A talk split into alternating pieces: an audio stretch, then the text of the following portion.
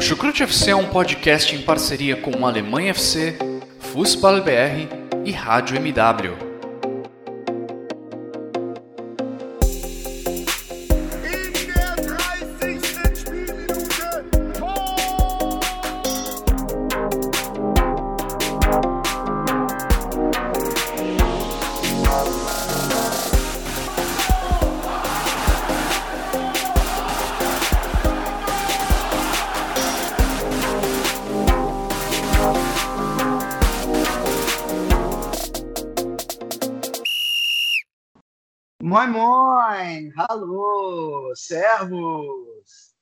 E com a terceira rodada da Bundesliga completa, nós estamos aqui no Chucrute FC para fazer o nosso tradicionalíssimo balanço da rodada do futebol alemão.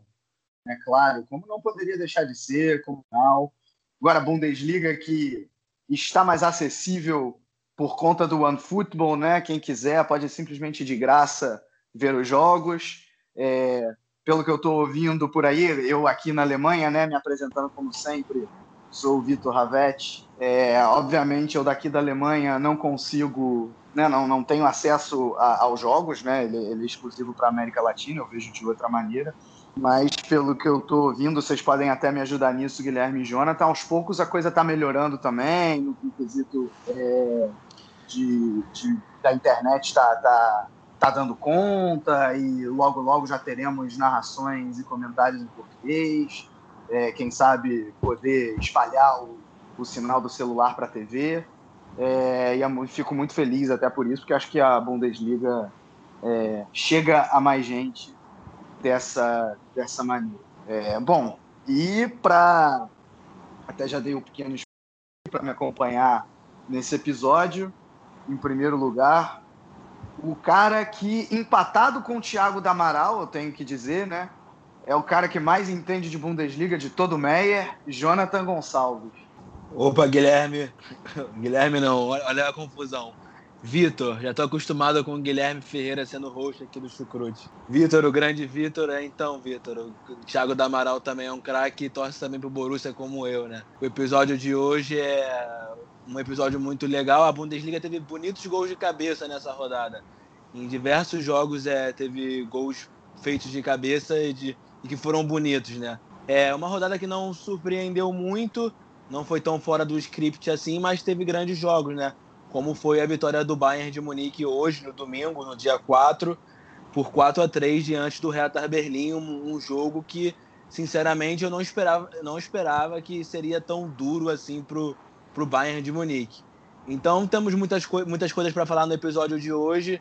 Como sempre, o Chuco FC fazendo a sua presença sobre futebol alemão. Bom, isso aí também aqui com a gente. Eu espero que esse outro companheiro aí de hoje não more no Meyer, porque senão eu cometi uma gafe. Eu sei que ele mora no Rio, mas eu esqueci qual é o bairro dele. Mas se não for no Meyer, é o cara que mais entende de Bundesliga no bairro dele, Guilherme Monteiro. Tudo bem? Tudo bem, sim, Vitor. Eu moro aqui em Coelho Neto, um pequeno bairro aqui, aqui da zona norte do Rio. Fica meia hora do Meia. Não é tão longe, inclusive. É, mas, enfim, né? essa rodada, para falar um pouco de futebol, é, acho, que, acho que a única coisa, talvez fora do script, fosse a competitividade, talvez acima do, da expectativa do Hertha para cima do Bayern. Né? Então, é, o de resto, eu achei, eu achei os jogos tudo, como o Jonathan disse, bem, bem dentro do que a gente esperava para essa rodada. É uma coisa ali, outra, outra colar, né? A questão do, do Leverkusen e do Wolfsburg não, não tão bem assim, né? Eu acho que a gente pelo menos esperava alguma vitória nesses três, nesses três jogos iniciais. Mas de resto tá, tá bem positivo quase gol do Flamengo. Mas enfim, vamos lá. Acho que foi quase gol do Atlético, na verdade. Ah, não, é porque o meu está um pouquinho atrasado, ó. Estou vendo aqui ao vivo quase gol do Flamengo, mas antes tinha sido quase gol do Atlético e eu estou aqui no streaming com um pouco de delay, por isso falei errado. PFC Internacional salvando vidas. É, pois é. Enquanto a gente grava, é um olho no chucrute e um olho no Mengão. No caso do Guilherme, não é o olho no Mengão, né? Porque ele é torce pro Botafogo, a gente faz parte. É... Bom, e só que quero dizer também aqui, quem, quem ouve o Chucrute há mais tempo sabe que nas horas vagas, né? Eu faço duas coisas nas horas vagas. Uma delas é o carinho enorme que eu dou para esse podcast e acompanhar muito futebol alemão. E a outra é jogar futebol em si, né? É, sou goleiro de um time de futsal aqui na Alemanha. A gente joga, digamos, a terceira divisão, mas o futsal aqui é muito pouco difundido, então a terceira divisão, o nível é, é bem baixo. E eu fiquei triste porque é, no sábado tivemos o primeiro jogo da liga, estava tudo pronto para eu jogar, mas na sexta-feira eu tive que tomar uma vacina de gripe por exigência do meu trabalho e a médica em questão sugeriu que eu não praticasse esportes por dois ou três dias. Tive que ficar no banco. O técnico disse que eu seria titular, mas bom, pelo menos o lado bom é que o goleiro, o outro goleiro também é muito bom. Acho até que na minha modesta opinião ele é melhor que eu. É, mas enfim, a gente perdeu de todo jeito, outro time era muito melhor, então não tem muito mais o que falar sobre isso. Vamos de uma vez para episódio. Esse negócio, e esse negócio de terceira divisão com você é uma sina, né, Vitor? O Duisburg é time, é time de futsal, o negócio tá feio pro teu lado, hein, cara? Pois é. pois é, eu, eu, eu, tentei, eu tentei escapar de falar do Duisburg, mas não teve jeito, né? Duisburg começou mal a terceira divisão, dois empates em três jogos, é o máximo que conseguiu acho que perdemos a chance de subir na temporada passada. Dessa vez vai ser complicado. É, vamos, vamos lá, vamos lá. Para a primeira divisão, vamos falar da elite do futebol alemão. Bom, vamos então começar falando dos dois principais times da Alemanha, né? Os times com os principais elencos e que se recuperaram nessa rodada. Tinham perdido na rodada passada, até se enfrentaram no meio da semana, né? Bayern de Munique Borussia Dortmund com vitória para o Bayern de Munique na Supercopa. É, e aí, nesse fim de semana, em relação à Bundesliga, conseguiram é, os três pontos e, e, se recuperaram de forma, é, no caso do Borussia Dortmund, de forma convincente, no caso do Bayern de Munique, com um pouco mais de emoção, como vocês dois até já citaram. E vamos começar justamente no Bayern de Munique, né? É um jogo, um jogo bem interessante contra o Hertha Berlim, é, que ganhou contornos até muito parecidos com o jogo do meio de semana. Né? O, o Bayern de Munique abriu 2 a 0 uh, é, o Hertha Berlim empatou, assim como tinha sido contra o Borussia Dortmund. O Bayern de Munique fez o terceiro gol e aí as coisas mudaram um pouco, porque o Hertha conseguiu o empate, é, mas ainda teve tempo de, num pênalti, Lewandowski dar a vitória para o Bayern de Munique. Né? Três gols aí na, na reta final da partida, dois para o lado da Baviera e um para o lado da capital, que deixaram o jogo bastante emocionante. E o Bayern de Munique também realizando contratações aí, né? Daqui a pouco a gente detalha melhor isso. Uh, mas começando pelo jogo, né? Jonathan, qual foi aí tua, tua, tua impressão? Bayern de Munique que não está na mesma pegada que, que começou, né? Aquele jogo contra o Schalke e também da temporada passada, na reta final de Champions League, mesmo na reta final de Bundesliga. Eu acho que o placar até reflete um pouco o que é o Bayern do momento em si. É um Bayern que tem um ataque muito bom, mas no setor defensivo está deixando um pouco a desejar. Não começou muito bem nesse início de temporada. É, inclusive na Supercopa da Alemanha contra o Dortmund também demonstrou um pouco dessas deficiências. E nesse jogo de hoje, no jogo em que terminou 4 a 3 contra o Hertha Berlim, é, deu para ver em alguns momentos essas deficiências e que o Hertha explorou bem isso, né? Jogadas aéreas, por exemplo, o gol do Córdoba e o gol Nigan Khan, Negan Khan, sei lá é o nome do jogador do Hertha Berlim, que fez o gol também no finalzinho, que quase daria ali o empate para o Hertha. O Hertha que lutou muito para tentar arrancar esse empate aí no jogo contra o Bayern, um belíssimo gol também do, do Matheus Cunha, mas o Maximilian Mittelstadt ele que tinha dado um belíssimo passe para o terceiro gol, o gol de empate, o gol do Nigankan, é, acabou fazendo um pênalti infantil, um pênalti ridículo ali no fim do jogo, que o, o Lewandowski é, cravou ali, fez o quarto gol dele na partida. O Lewandowski que também, como eu disse, né, mostrando um pouco dessa superioridade do Bayern ali na frente. Existiu a época da Lewandowski dependência. Eu acho que o Bayern não está mais nessa fase. Tem um ataque muito bom que contam com Gnabry ali, Coman, é, os outros jogadores da frente também, o Sané, que está lesionado, né? Também é um jogador que infelizmente atravessa por lesões, chegou no Bayern e não está sendo diferente, né? Já está algumas semanas aí que vai ficar fora. É, o Bayern que vai precisar de algumas correções, porque apesar de ser o atual campeão aí europeu, ganhou a Supercopa, ganhou a Supercopa da Alemanha também, mas não não tá esse time assim tão espetacular que a gente agora olha e fala que o Bayern vai ganhar, né? Lembrando, perdeu para o Hoffenheim, fez uma partida regular, boa contra o Dortmund, mas também foi um jogo bem equilibrado.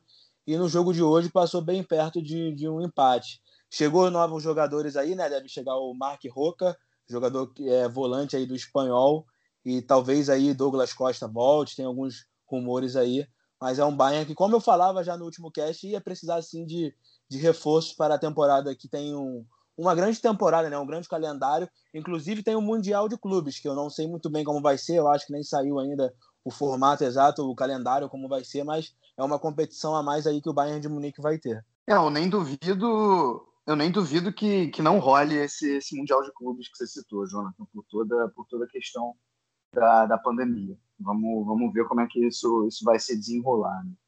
É, eu acho que o, sobre o jogo, acho que o Hertha tem motivos para se sentir orgulhoso da partida que fez, assim, principalmente no, no ataque, né? O Córdoba jogando bem, Matheus Cunha aparecendo, realmente utilizando. A verdade é que o Hertha se, em termos de desempenho, eu diria que o Hertha se recuperou uh, da derrota que teve contra o Frankfurt semana passada, em que definitivamente não, não foi bem. Teve mais próximo do time que, que derrotou o Werder Bremen na primeira rodada, né?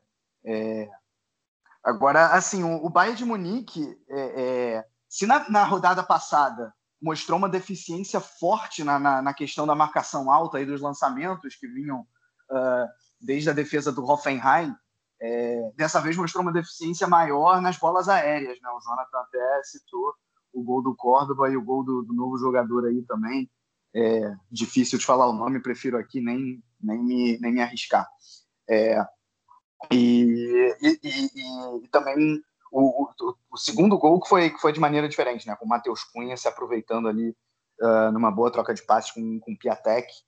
É, a defesa do Bayern realmente com problemas, né? Assim, não, é comum, a verdade é que não é comum a gente ver o Bayern de Munique tomando, tomando 11 gols, perdão, tomando, tomando 7 gols em dois jogos. Né? É, isso não é algo comum e está acontecendo, é algo aí para o Hansi Flick corrigir.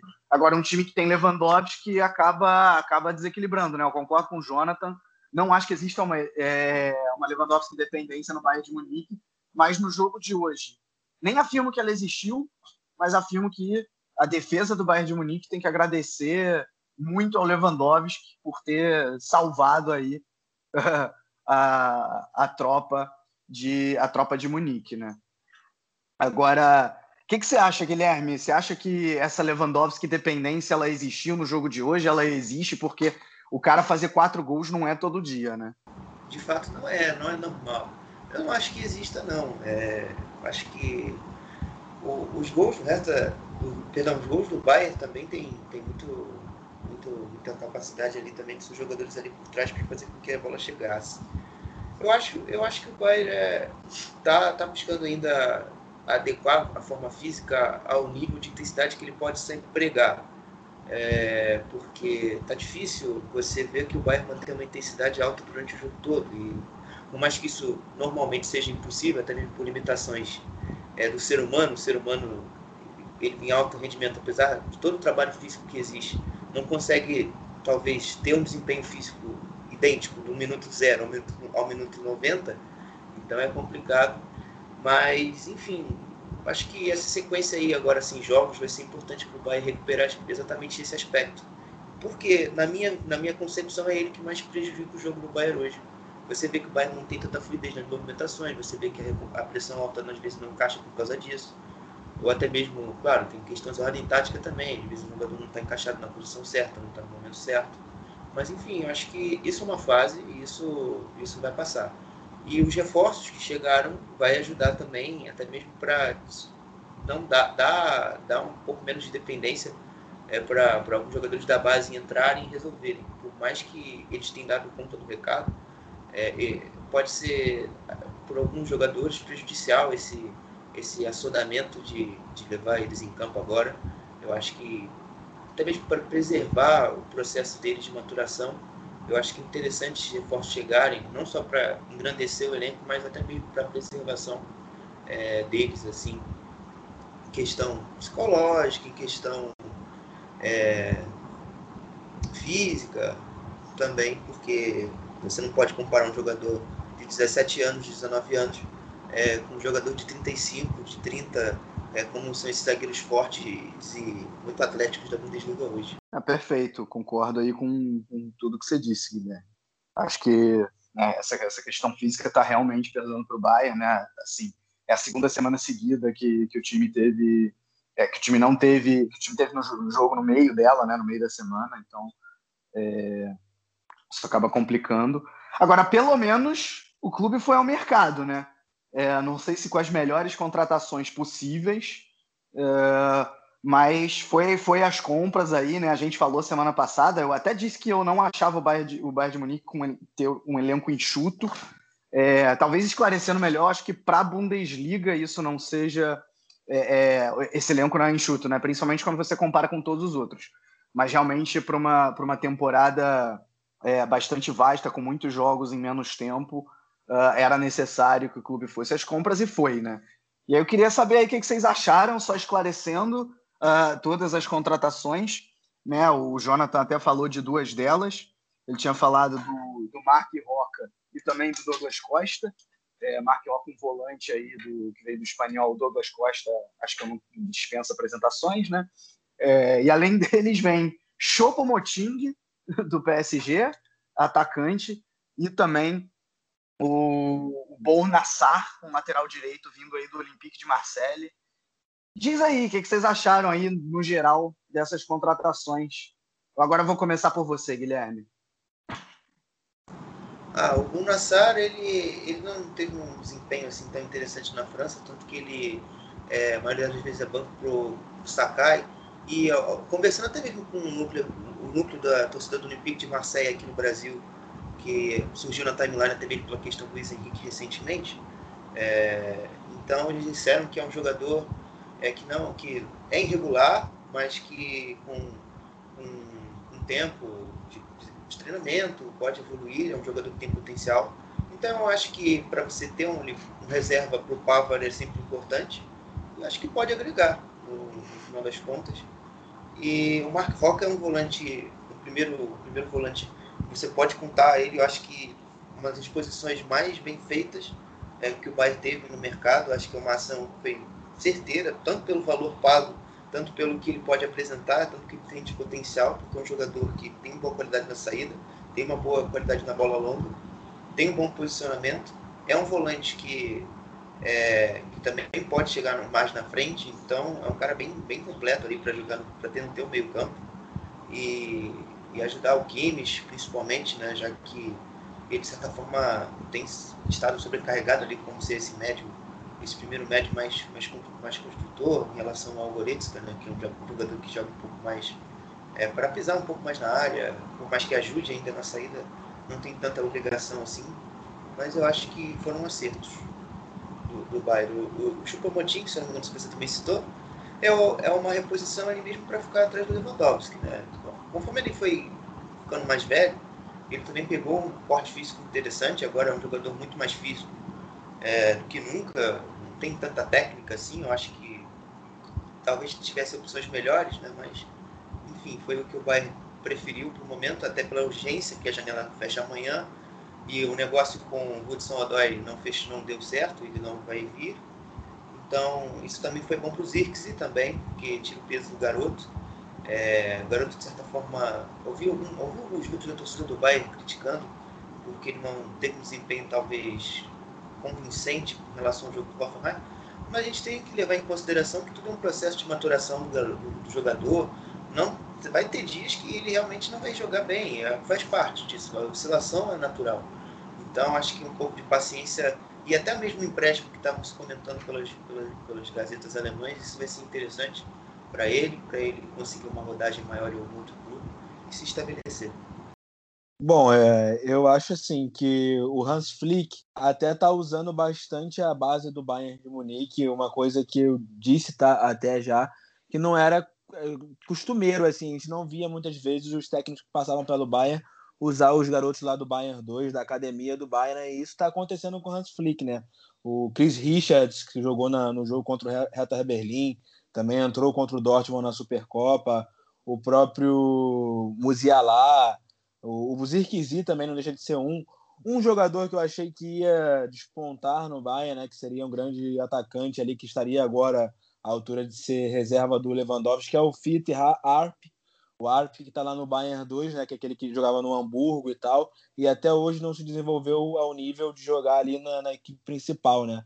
Ainda é novo, 20 anos, mas assim, eu já dizia, né, Vitor, aqui, que o Bayern realmente não estava com um elenco é, vasto para essa temporada, sim visando a, para além da Bundesliga, né? Ainda tem essa questão do Mundial aí que a gente não sabe como vai ser. Eu acredito sim que vai existir, mas vai ser de uma forma bem atípica, como está sendo a temporada. Eles vão tentar encaixar nesse calendário louco aí. É, e o Bayern vai precisar assim de, desses jogadores. O Mark Roca seguindo aí uma, uma dinastia né, de jogadores espanhóis ali na, na volância ali do Bayern de Munique, né? O Javi Martinez, o Xabi Alonso lá atrás, próprio Thiago, que acabou de deixar o clube e chega aí para reforçar. Eu, sinceramente, não, não acompanhei os jogos deles no espanhol, não eu vi assim alguns lances dele depois no YouTube, quem era o jogador. Vi que tem talento e o Bayern de Munique tem um bom serviço, assim, acredito, de, de scouting. Não tão bom como o do Borussia Dortmund, mas é bom. E acredito que é um jogador que pode ajudar muito, sim, aí o elenco do Hans Flick, que precisava, assim, de reforços. E o Hans Flick é um técnico que tem a cabeça aberta e dar chance para os mais jovens. E também acho que vai aparecer alguns bons jogadores aí da academia do Bayern. Bom, vamos então agora ir para o Vale do Ruhr, né? Falar do Borussia Dortmund. Dortmund que é, no início até teve dificuldade contra o Freiburg, os primeiros 30 minutos a defesa do Freiburg estava funcionando da mesma maneira que funcionou a defesa do Augsburg contra, contra o mesmo Dortmund na semana passada, mas aí numa excelente bola roubada de Marco Reus, ele serviu Reina, Reina colocou para Haaland, Haaland gol, não perdoa, abriu o placar e a partir daí o Dortmund teve mais facilidade. Acabou até com uma certa tranquilidade, né? Vencendo, vencendo o Freiburg por 4 a 0. E tá aí, tá aí com seis pontos, a exemplo do Bayern de Munique, uh, se recuperando também do péssimo jogo que fez contra o Augsburg, né? É, Jonathan ficou feliz dessa vez aí com o desempenho, com o desempenho do Dortmund, diferente da semana passada? Eu fiquei, fiquei bastante contente sim com, com o desempenho do Dortmund. No primeiro tempo ali demorou até para abrir o placar, foi com 30 minutos, 31 minutos ali o gol do Haaland, mas a equipe dominava ali a posse de bola, trocava bons passes do meio para frente também, a defesa também de uma forma mais sólida. O próprio Manuel Akanji, né, que não vem de uma sequência boa ano passado, né? Nos últimos jogos, digamos que ele até tá bem, mas ele não vinha de uma fase muito boa e tá conseguindo ser mais sólido. O próprio Emery Khan, né? O Emery Khan que o nosso querido aí, Guilherme Monteiro não é muito fã, mas é um jogador que tem ajudado o Dortmund, né? Nesse jogo ele fez um belo gol de cabeça aí no, no segundo tempo, no, no cruzamento do Giovanni Reina. O Giovanni Reina que foi o grande destaque desse jogo, o American Dream, né? O, sonho americano, como o Haaland fala, como ele já está ganhando esse, esse estigmazinho aí lá na, nos Estados Unidos. É, deu três assistências na partida, foi quem perturbou mesmo a defesa do, do Freiburg. O Freiburg também foi muito inofensivo, né? Essa é a verdade. Eu não vi ali o Nils Petersen ou o Lucas Roller chegando com frequência ali na, na zaga do Dortmund, que pouco teve trabalho. O setor ofensivo fez seu trabalho, o Haaland, o jogador nato, artilheiro nato como ele é, né? Um cravador, nas chances que ele teve, guardou ali. O... Ainda serviu o Félix, Félix Paslak lá no finzinho do jogo para fazer o primeiro gol na Bundesliga da, da história dele, né? O Félix Paslak, que é até engraçado, que é um jogador que tinha uma grande, assim, digamos, mídia, né? Na, na época da base, todo mundo esperava muito dele. Teve um empréstimo para Fortuna Sittard, teve um empréstimo para o Norwich City, lá da, da Inglaterra. Hoje em dia, de volta aí o Dortmund fazendo seu primeiro gol na Bundesliga em 2020 com o passe do Haaland. Eu gostei da postura do, do Dortmund, sim, que jogou sem o Sancho, né? Que é, que é o grande jogador. O Royce não fez uma grande, grande partida, mas foi participativo, né? Tanto que ele rouba a bola no primeiro gol e assim o Dortmund abre ali o placar e o jogo, o jogo já muda, já fica um pouco mais fácil.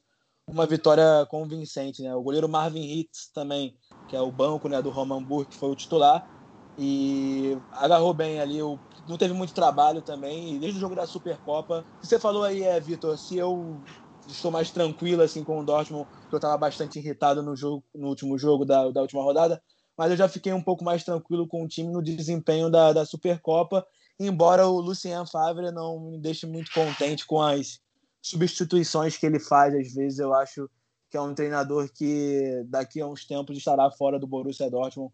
Acho que acredito no fim da temporada. Ainda é cedo para falar, mas é o que eu acredito. É, a, a, o que, o que a, mídia alemã dá como certo e, e o, o, Watzke já deu algum, Watzke, dirigente do Dortmund, já deu alguns é, algum, algumas declarações nesse sentido é que se o Favre não ganhar pelo menos um título, né, ou a Pokal ou a Bundesliga, ou a Champions, né, quem sabe, é, ele não fica em Dortmund no final da temporada, isso se chegar até lá, né. Agora, bom, primeiro, nisso você falou, Jonathan, concordo, Paslak, grata surpresa, né, não, não se esperava que ele, que ele poderia que ele poderia dar esse desempenho, até porque o Munier não está não tá começando muito bem, né, então ele, ele pode até ser como, como um backup. Uh, e, e, queria falar, assim, em primeiro lugar também sobre, sobre o Freiburg. É, eu acho que a grande diferença do Freiburg para o Augsburg da, da semana passada é que o Freiburg escolheu em alguns momentos sair com a bola no chão e pagou por isso, né? Porque aí, como eu até falei uh, no início, Dortmund em três dos gols roubou a bola ainda no campo de ataque e conseguiu pegar a defesa do Freiburg desarrumada dessa maneira para fazer três gols. Né? Grande exibição do Reina, três assistências, é, incrível. É, Haaland também. Assim, Haaland, olha, conseguindo brigar com Lewandowski pela artilharia, hein? É, tá lembrando os tempos da briga de Lewandowski e Aubameyang. Agora chegou aí o Haaland para também, uh, quem sabe, manter, manter, essa briga, manter essa briga acesa, né? É, agora, a, a, grande questão do Dortmund é como vai ser o desempenho da equipe fora do Signal e do Park, né? Porque jogando em casa é, é, muito forte. E já mostrou isso nessas duas primeiras rodadas. Agora, agora quando sai, que, que acaba não tendo... Óbvio que não vai ter o mesmo desempenho, uh, mas, mas tem que ser melhor do que foi, principalmente na última temporada. É, que que cê, cê, você também diz aí um pouco mais dessa, dessa briga do Khan com o Paslak, com o Munier, Guilherme. É, esclarece aí para a galera qual que é o teu pro, problema com o Khan e fala aí um pouco mais também desse jogo. Bom, meu problema com o Khan é eu, eu não posso falar mal dele nesse final de semana porque ele não deu chance, tá bem, né? E eu fico feliz porque eu não gosto de aparecer aqui para ficar criticando, mandando pau o jogador não. O negócio aqui é, é falar realmente de fato acontece, mas sem querer ser muito incisivo em crítica de jogador. É, a minha questão é, é tudo porque o meu Nier não tem o mesmo perfil do Hakimi. Eu acho que para o perfil das aulas do Borussia Dortmund, o perfil que a gente tinha na última temporada era o ideal. Mas atualmente o, o meu Nier, eu acho que quem estava pensando em trazer o meu Nier e ele ser esse ala, perfil do Hakimi, eu acho que pensou errado. Se é o que tinha isso em mente. Porque são jogadores totalmente distintos, tanto questão física, questão de característica, são jogadores muito distintos. Então, por isso que eu acho até acertado o passo lá que tá jogando hoje. Acho que na ala direita seria o melhor. O, o Meunier, para mim, tinha que ser realocado para a zaga. Por mais que o Cano tenha comprometido, eu acredito que o, o Meunier possa entregar mais coisas na, na zaga também que propriamente o Cano. Até mesmo pela questão da, da qualidade dele sendo jogando. É, eu acho, na minha visão, é, é superior em questão de nível de técnico de passe é, de controle de bola e, e, e, que ajuda pra caramba nesse sentido, porque o Borussia precisa, precisa que os zagueiros saibam sair jogando bem, até mesmo para quando pegar adversários mais duros, tecnicamente, o Brian, o Leipzig, precisa com que a nossa saída curta seja muito bem feita, é, como foi, por exemplo, no jogo de ontem. O Cano, o Cano era tanto acionado assim, e quando foi, até que foi bem. Então, ele, ele precisa evoluir nesse sentido, é, e também em questão de, de, de, tomada de decisão, que eu acho que é o meu principal ponto contra ele. Porque é um jogador que faz. A maioria das ações dele são sem pensar. Ele vai na. Ele vai numa, na questão da, do afoito. Ele é um cara muito, muito assim. Sem pensar muito no que, o que a ação dele pode comprometer em campo, ele acaba agindo. É o famoso agir sem pensar, como se fosse uma linguagem normal. É, e é isso que me incomoda. No jogo, do, no jogo de quarta-feira, não prejudicou também mas que às vezes algumas saídas dele fossem precipitadas, ele não prejudicou porque a compensação atrás ajudava. É, e nesse jogo ele nem, nem foi, como não foi tão exigido, então a gente não pôde ver os erros dele. Isso é muito bom, porque assim o Borussia fica mais forte mais competitivo. Eu acho sim que ele é um jogador que pode ajudar muito. Isso aí o Guilherme também tem total certeza disso. Já, o Guilherme já falou sobre isso. E assim, eu não acho ele tão afobado quanto o Guilherme talvez ache. Assim, é, é um jogador que eu vejo que é muito bom no que, na questão de combate, é, tanto por cima como por baixo. Ele, é, ele chega forte. Não digo que ele é nem desonesto, ele é um jogador que realmente chega forte no combate e ganha o, o combate e consegue dar um passe curto ali para, quem sabe, sair um contra-ataque ou para simplesmente recuperar a bola. Eu acho que nesse sentido o Emir é, tem sido importante para o Dortmund, que o Dortmund sofreu muito, não, não agora, nesses últimos tempos, mas sofreu muito no passado com falta de jogador ali no, no meio mesmo, ou na defesa, que desce combate, né? Com jogadores que são fortes fisicamente, a gente costuma ver na Bundesliga. A questão do, do Meunier, realmente, o Meunier não, não é um jogador como o Hakimi, é um jogador que tem um bom passe. Eu, já o cruzamento, o lançamento dele, eu não acho tão bom assim. Ele tem um bom passe, mas um lançar de, com a longa distância, cruzar na área é uma outra coisa. Eu, sinceramente, não acho que o Thomas Meunier, o belga, consiga fazer isso com, com excelência, consiga fazer isso bem.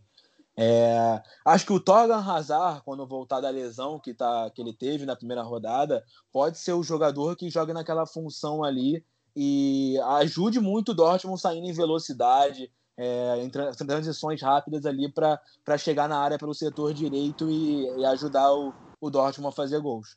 Até mesmo o Murray, eu acho que a gente está sempre esquecendo do Murray. O Murray ainda é vivo, galera.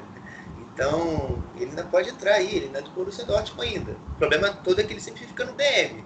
Mas isso é padrão, o Borussia Dortmund, quem é torcedor já sabe que 90% da temporada você vai ter problemas com lesões. E isso é um fenômeno para lá de conhecido. Por isso que a gente às vezes até esquece que os atletas estão no plantel. É, pois é, a gente falou aí de Bayern de Munique de Borussia Dortmund, mas nenhuma dessas duas equipes está hoje na liderança. Liderança essa que é dividida por três times, nenhum deles 100%, mas três times que têm duas vitórias e um empate, ou seja, ainda estão aí invictos. Eu estou falando, em primeiro lugar, do Leipzig, que venceu o Schalke por 4 a 0 na rodada, né? Se aproveitou aí da má fase do Schalke, estreando o técnico Manuel Baum. É, não tomou conhecimento, né? Venceu até também com certa tranquilidade. É, o Frankfurt, o Frankfurt que estava enfrentando o Hoffenheim, que tinha vencido as duas primeiras rodadas e fez um bom jogo, venceu por 2 a 1 né? Bas Dost em grande fase, um gol e uma assistência.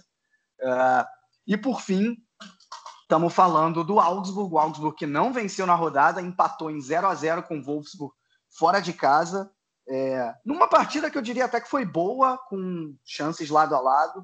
Uh, e, e o Gikiewicz também, mais uma vez, o goleiro aí que veio do União Berlim, fazendo uma excelente partida. Né? Eu começo, acho que o, o Leipzig não é, não é exatamente uma surpresa e definitivamente é, é o candidato né, desses três aí que provavelmente vai, vai ficar, não necessariamente na liderança, mas pelo menos é, na parte de cima da tabela, brigando por time, brigando não, né, estando na zona de Champions League até o final do campeonato. Agora, é, Jonathan, qual desses dois times você acha, falando do, especificamente do Frankfurt e do, e do Augsburg, qual desses dois times você acha que, uh, que tem mais capacidade de se manter aí, talvez não em zona de Champions League, mas no mínimo numa parte de cima da tabela, ou quem sabe até surpreendendo? É o Frankfurt ou é o Augsburg?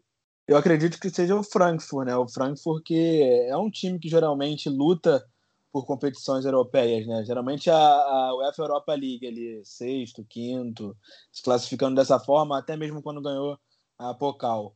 É um time que eu acredito que tenha mais elenco, de fato, do que o do que o, Augsburg, né? Tem ali uma certa acoustic dependência, mas chegou também o Amin Younes, né? Aquele bom jogador que já teve passagem aí pela seleção alemã, ex-Napoli, e é um jogador que eu acredito que vai ajudar muito o Frankfurt o Frankfurt tem um elenco mais completo, com, com nomes individuais aí que eu acredito que, que possa dar bons frutos, o André Silva, o próprio Bas Dust, que, que deixa a equipe na parte de cima. Mas o Augsburg é uma surpresa, é uma surpresa boa, né? O Augsburg perdeu o Felipe Max, que era aquele lateral esquerdo que volta e meia estava dando assistência, fazendo gol.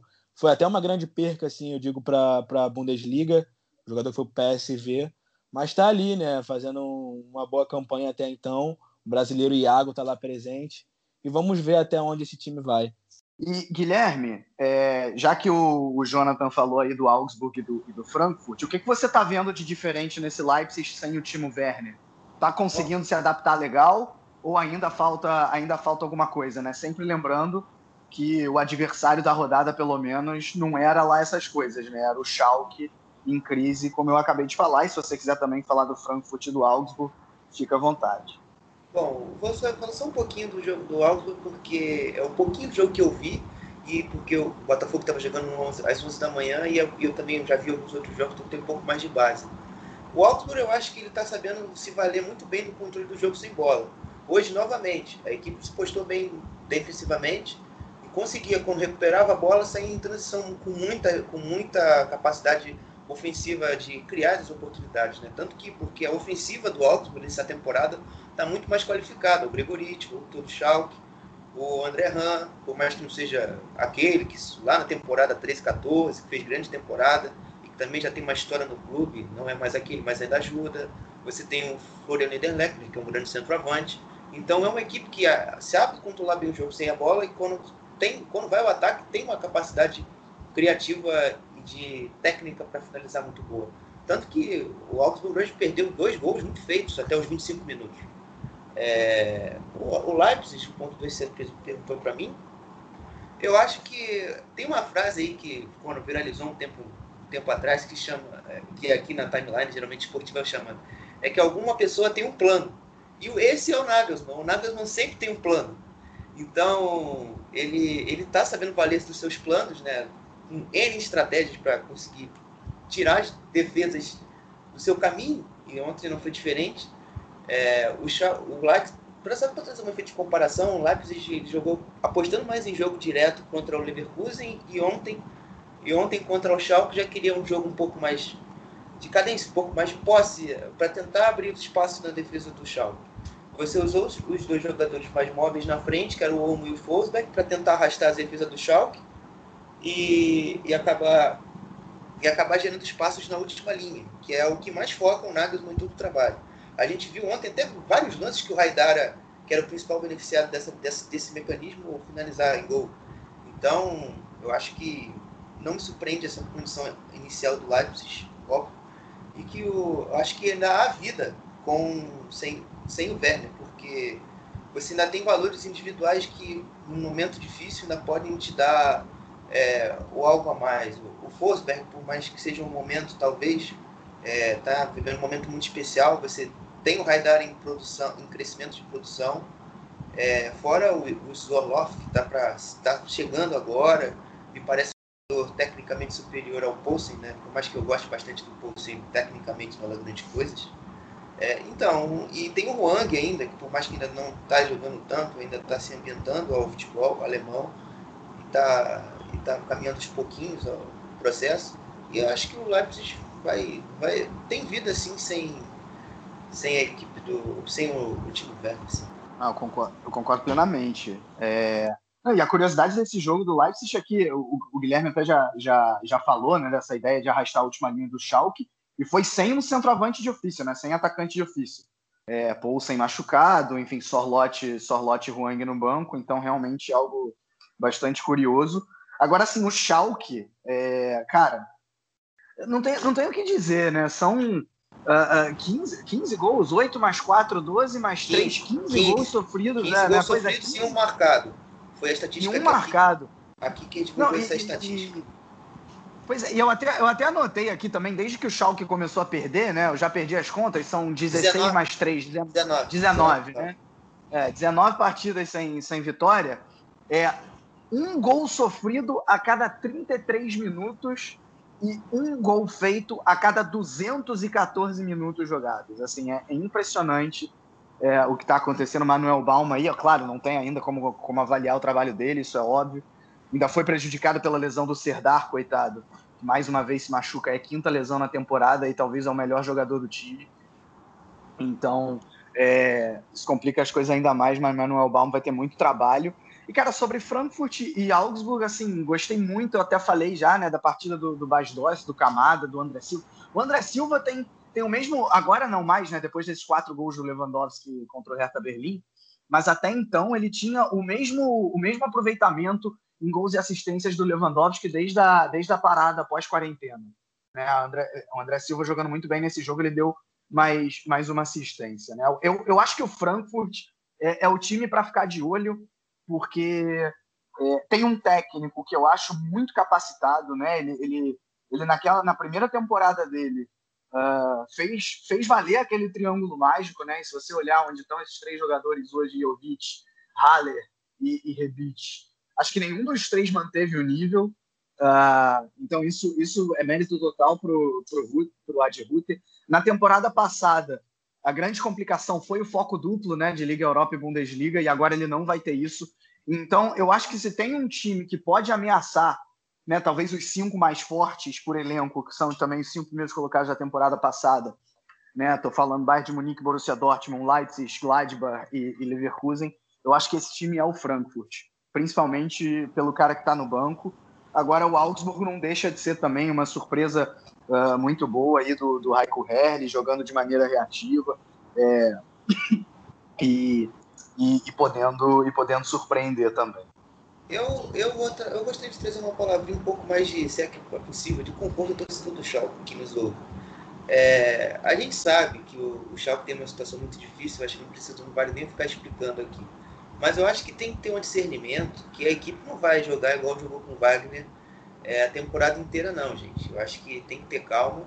Eu acho que o Schalke, ele de fato tem um atraso em relação aos adversários, porque ele começa o campeonato dele de verdade a partir da quarta rodada, que é na próxima rodada contra o União Berlim. Ali a gente pode começar a ver o que o Schalke tem de diferença em relação ao Wagner, porque primeiro é o primeiro, é o primeiro período onde o Manuel Bal tem tempo para trabalhar, para colocar as ideias dele, e também, óbvio, que fica a expectativa, porque é, é o primeiro jogo para a gente comparar as evoluções do trabalho. Então, eu acho que a gente tem que ter agora discernimento, vocês principalmente, né, porque eu não sou todo do shopping, mas tem que ter um discernimento na hora de enxergar o trabalho e ver o rumo que ele vai andar. Depois você pega um Borussia Dortmund, também talvez é um jogo que você tenha que pesar na mão a hora de criticar. Eu acho que não é um, o Borussia Dortmund hoje não é o campeonato que o Schalke tem. Eu acho que primeiro o Schalke tem que se estruturar aos pouquinhos. Eu acho que você pegar os jogos assim para você analisar o trabalho.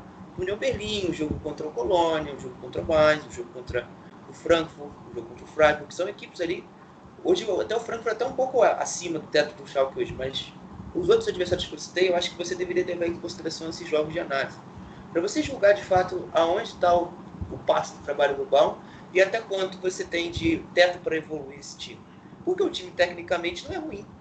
Ontem a gente viu que a equipe está em processo de dificuldade e vai passar mesmo, porque quando pegar os times grandes você tem outros fatores, além da sua limitação técnica e tática, ainda mais nesse momento que o Schalke vive de 19 derrotas seguidas. Então acho que o momento é de calma, o momento é de entendimento, que vocês vão passar por uma transição e essa transição pode demorar mais do que vocês imaginam e que precisam que ela venha. Então acho que tenha calma primeiramente para depois vocês começarem a encher o saco de treinador, é, de, de, dirigente, enfim. Acho que é isso. Até porque eu acho que o problema do Schalke não é nem questão de treinador. Como eu disse no, no último cast, não é treinador que vai resolver o problema lá da, da equipe de Gelsenkirchen. É, tem toda a questão do Clement Tonens também, que é uma pessoa bem controversa. É, também, se você olhar para o banco do Schalke, eu vejo lá quatro jogadores tipo atacantes pra, pro, é, no banco, o Skirbinski, Kutuku, Ibisevic, Raman, mas tu não vê pô, dois defensores, tu não vê um lateral, é um time bem estranho, que sinceramente o Naldo ali, a comissão técnica ali, o Manuel Baum, vai, não, não, não, sei, não sei se vai ser eles, mesmo o Naldo ali conhecendo a casa, né, conhecendo o Schalke, não sei se vai ser eles que vai resolver aí o problema do, do Schalke.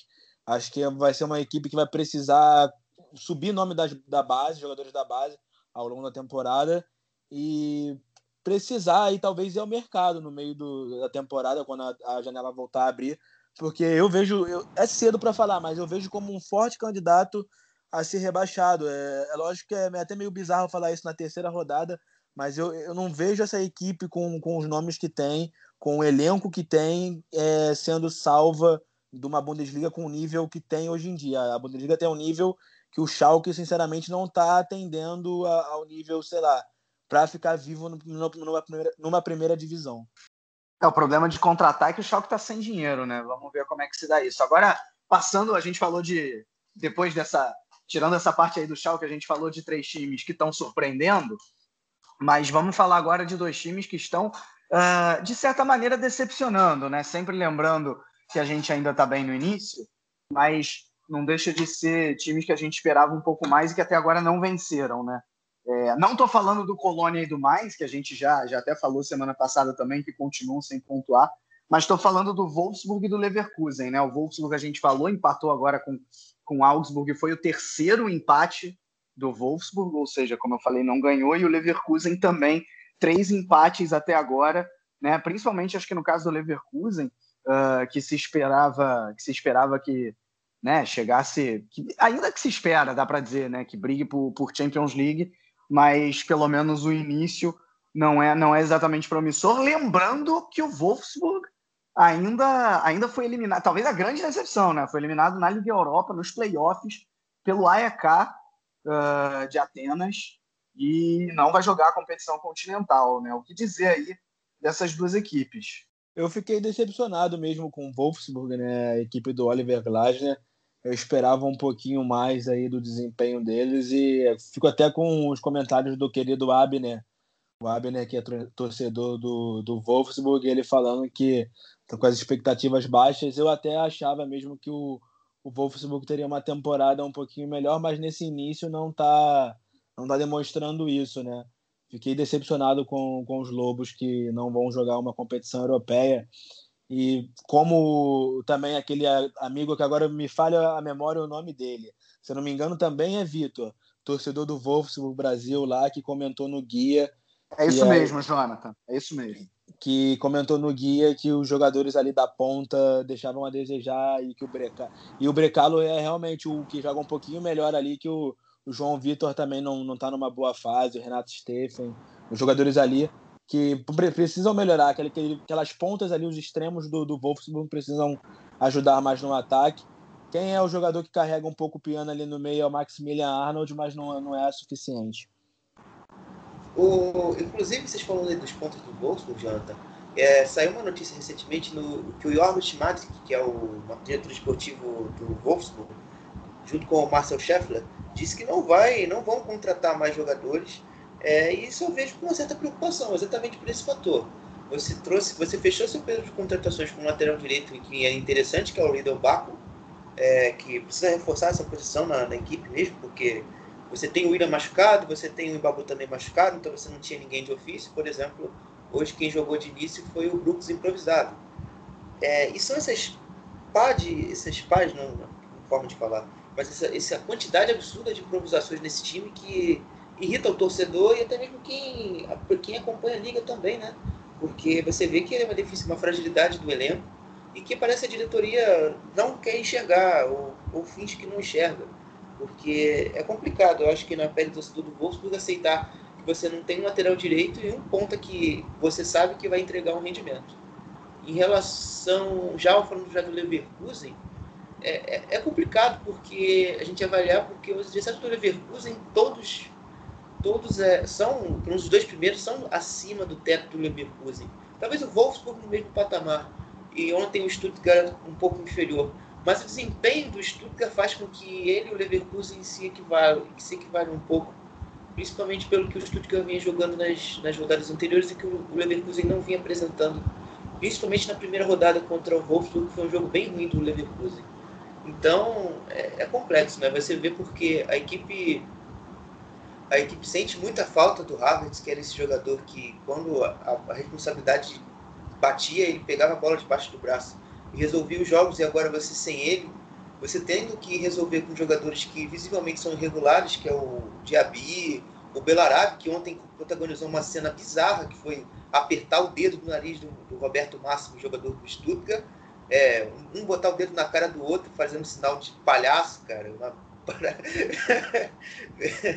uma coisa muito engraçada assim, que é nada a ver. Inclusive o Peter Bosch ficou bolado na coletiva, falou que e, e qualificou a, essa atitude do Galarabi como de piada, patético, como se fosse quase um Mauro César, eu não lembro a palavra certa. É, e... Ele usou a palavra duf, que em alemão quer dizer tolo. Isso. explicando melhor. Obrigado, obrigado. E, e também o, o, o Radek também deu também explicações também qualificando esse lance também como bizarro. Mas é, é complicado para o Leverkusen sem Havertz a gente imaginar. A gente sabe que essa temporada vai ser muito, muito na conta do, Lever, do, do e do Arangues ali para ajudar a, a, alimentar os atacantes e fazer com que eles lá na frente confirmem o, o potencial que tem de, de, de, nível que tem de futebol. Mas é, é complexo também falar do Leverkusen é, sem, sem, sem muitos jogos para a gente ver e, e, fazendo uma análise, às vezes, sem, sem, sem Havertz, sem outras peças importantes. Mas então, o detalhe ainda é que o Leverkusen perdeu o Patrick Schick lesionado nesse jogo, né? Bem ali com 20 minutos ele saiu. Ele que, tinha, ele que fez o gol do, do Leverkusen com 7 minutos de jogo, mas ele saiu ali com 20 minutos Parece que foi uma lesão muscular que vai tirar ele aí das próximas rodadas. Eu vi que vai ficar três semanas fora, deve perder o próximo jogo do Leverkusen na Bundesliga, que eu, se eu não me engano é em duas semanas, né? Mas assim, já é. O Sink Graven também, o lateral esquerdo, também saiu lesionado. É, já é um time que está perdendo algumas peças. Como de praxe no futebol alemão, os times perdendo boas peças logo nas primeiras rodadas saindo por lesão, né? E numa temporada típica como essa, com um calendário apertado devido à pandemia e etc, né, a gente vai ver isso com mais frequência. Em relação ao que vocês falaram, só quero acrescentar duas pequenas coisas. Primeiro, em relação ao Wolfsburg, o que prova essa deficiência no ataque, um gol em três jogos só até aqui.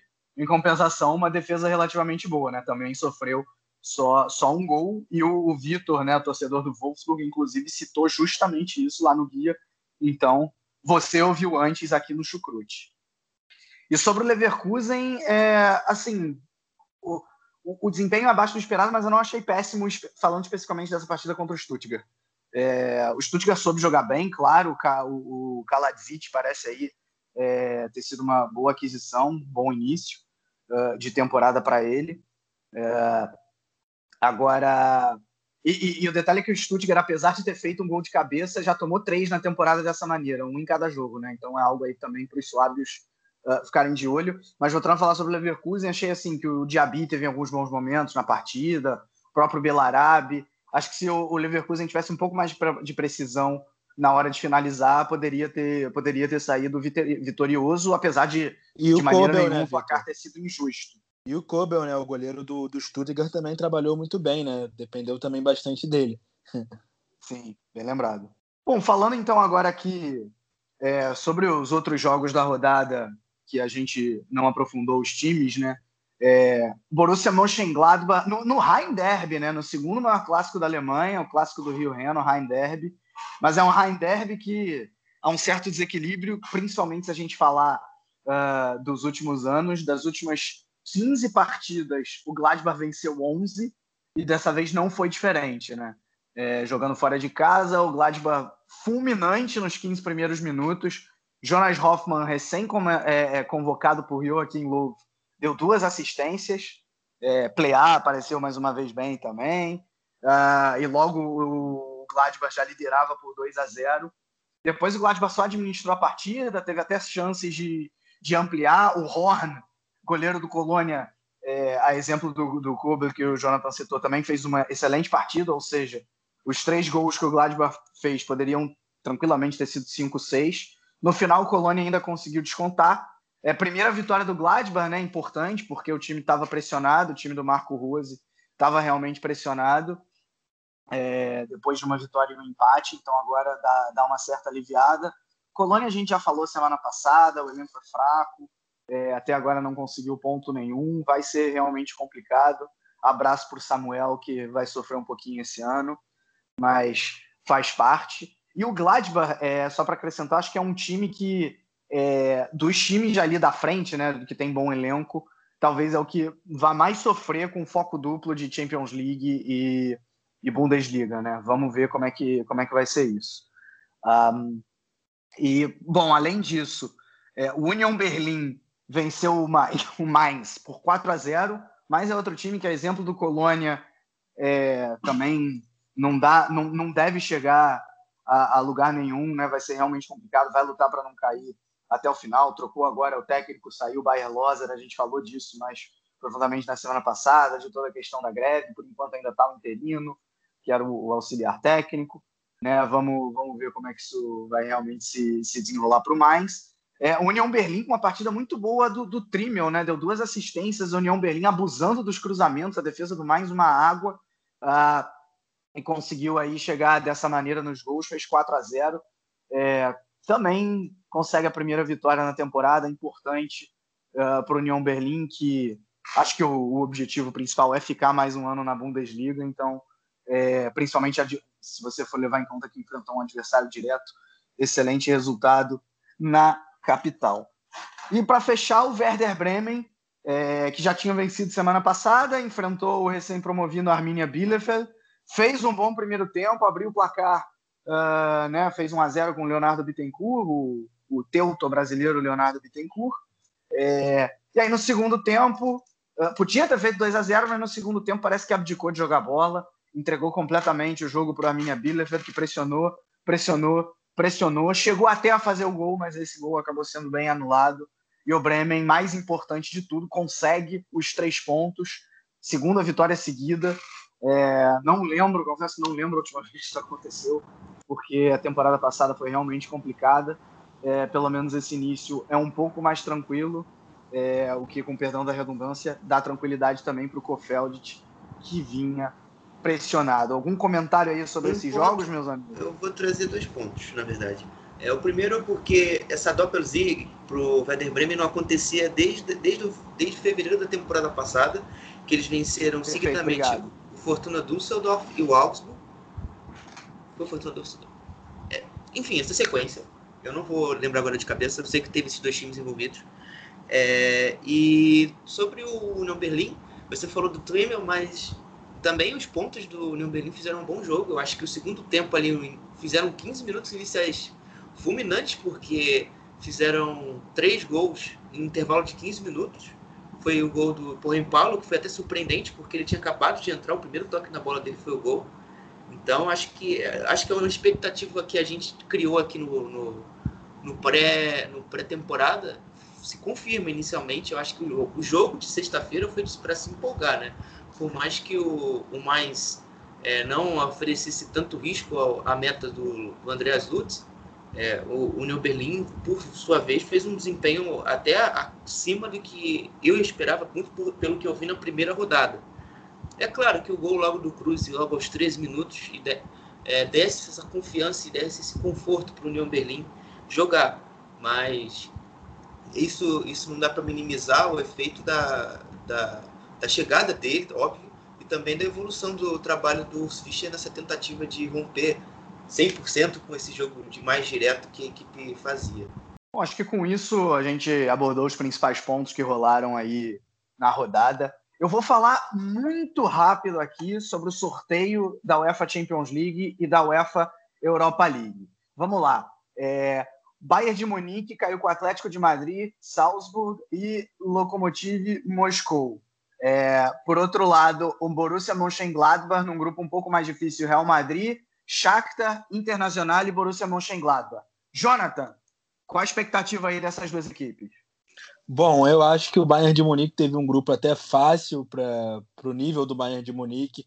Eu acho que o Atlético de Madrid é, é o time que pode fazer um jogo frente assim contra o, o Bayern, mas o Salzburg não tem o nível que o Bayern de Munique tem e deve tomar fumo, né, para o Bayern de Munique. Então acredito que o Bayern de Munique vai até vencer o grupo.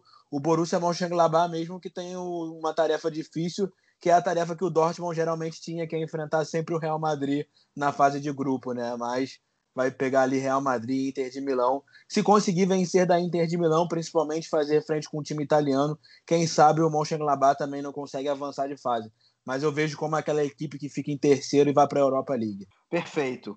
Bom, o Borussia Dortmund estava é, no pote 2 e caiu num grupo, na minha opinião, relativamente tranquilo, tem a obrigação de passar com Zenit, Lazio e Clube Bruges. O Leipzig, por outro lado, o oposto disso, né, tem o Istambul Basaksehir, uh, que é capaz de ser o saco de pancada do grupo, mas por outro lado, esse grupo tem também Paris Saint-Germain e Manchester United. Guilherme, o que esperar de Borussia Dortmund e Leipzig nesses grupos aí da Champions League? É, eu acho que o Leipzig não deu tanta sorte, porque são equipes muito mais qualificadas ali no seu grupo. Por mais que os planos do, do Julian Nagelsmann tenham soluções efetivas na Bundesliga, eu estou curioso para saber como contra esses duelos, novamente contra o PSG, por sinal, é, repetindo a semifinal da Champions League, e dessa vez contra o Manchester United, como vão funcionar, né? Já que não, o Bazaz Kerry, para mim, não é um adversário que está à altura do resto do grupo, deve ser, como você disse, saco de pancadas. O Borussia Dortmund também achei que não tem missões das mais difíceis, eu acho que a grande briga ali vai ficar pelo segundo e terceiro lugar, porque são equipes mais equilibradas, né? A equipe do Felipe Cleman do Bruges nunca é uma equipe boba de, de se enfrentar, uma equipe que desempenha um bom futebol, mas claro, em contexto interno é, um nível inferior. É, e a equipe do Alásio, com Simone Inzaghi, vem, tá, tem tido um trabalho longo, um trabalho bom também, evoluindo várias peças que talvez não tenham um grande nome, mas que com eles se potencializaram e fazendo com que esse time fosse competitivo, especialmente na temporada passada. É, e agora, com esse desafio internacional, vamos ver como essa Lazio se comporta também, né? É, nessa, nessa Champions League. Perfeito. Para fechar, vou falar aqui rapidinho também os grupos da Europa League. É, já dando a minha opinião, acho que os, as duas equipes alemães têm obrigação de passar, acho que passa, passam até com certa tranquilidade, apesar de que nos últimos anos a gente sempre acha que a Liga Europa vai ser tranquila para os alemães e ela aparece mais difícil do que o esperado. O Hoffenheim caiu com Gent, Estrela Vermelha e o Slovan Liberec da República Tcheca. Né, um grupo bem tranquilo. O Leverkusen um pouquinhozinho mais difícil, mas nada muito complicado também, com o Slavia Praga, o Rapoel Bercheva de Israel e o Nice da, e o Nice da França. Bom, e agora também, para a gente fechar, como a gente sempre faz, Guilherme Monteiro, teus jogadores de destaque, teu gol da rodada, manda aí para gente. Bom, é, meus jogadores de destaque são Haaland, Chivolov e Matheus Cunha. Meu gol da rodada, vou ficar com o segundo gol do Hertha, o gol do Matheus Cunha, aquela jogada é, bonita que fizeram. Jonathan, tua vez. Bom, meus três jogadores são Giovanni Reina com as três assistências, né? E a boa performance na vitória do Dortmund. O Lewandowski com os quatro gols que, o, que o Leva fez aí na vitória do Bayern de Munique. E o Haaland também, né? Sendo muito importante para o Dortmund. O meu gol é o gol do Kramaric. No Kramaric na derrota do, do Hoffenheim para o Eintracht Frankfurt 2 a 1 em que ele carrega a bola, ele pisa na bola e o corpo dele ele vira totalmente e com a esquerda ele chuta, a bola tem um desvio ali, encobre ali o Kevin Trapp, um belíssimo gol do Kramaric, mas deixo também a menção honrosa para dois gols. O gol do Lewandowski, o segundo gol do Lewandowski, que ele domina, gira também rápido finalizando, e o gol de cabeça marcado pelo William Urban, né? Como eu disse, foi uma, uma, uma rodada com bonitos gols de cabeça. Suderge em forma, gol do Flamengo. roubou, roubou, roubou, aqui, roubou aqui o que eu ia falar exatamente. Pô, foi um, belo, foi um belo gol do Pedro, ele deveria estar na nossa seleção aí, inclusive. Foi um gol bonito. Pedro, esse que é mais uma das crias aqui do Meia. boa. Boa. Quem sabe um dia Pedro não jogue. Eu quero que ele fique no Flamengo, né? Por favor.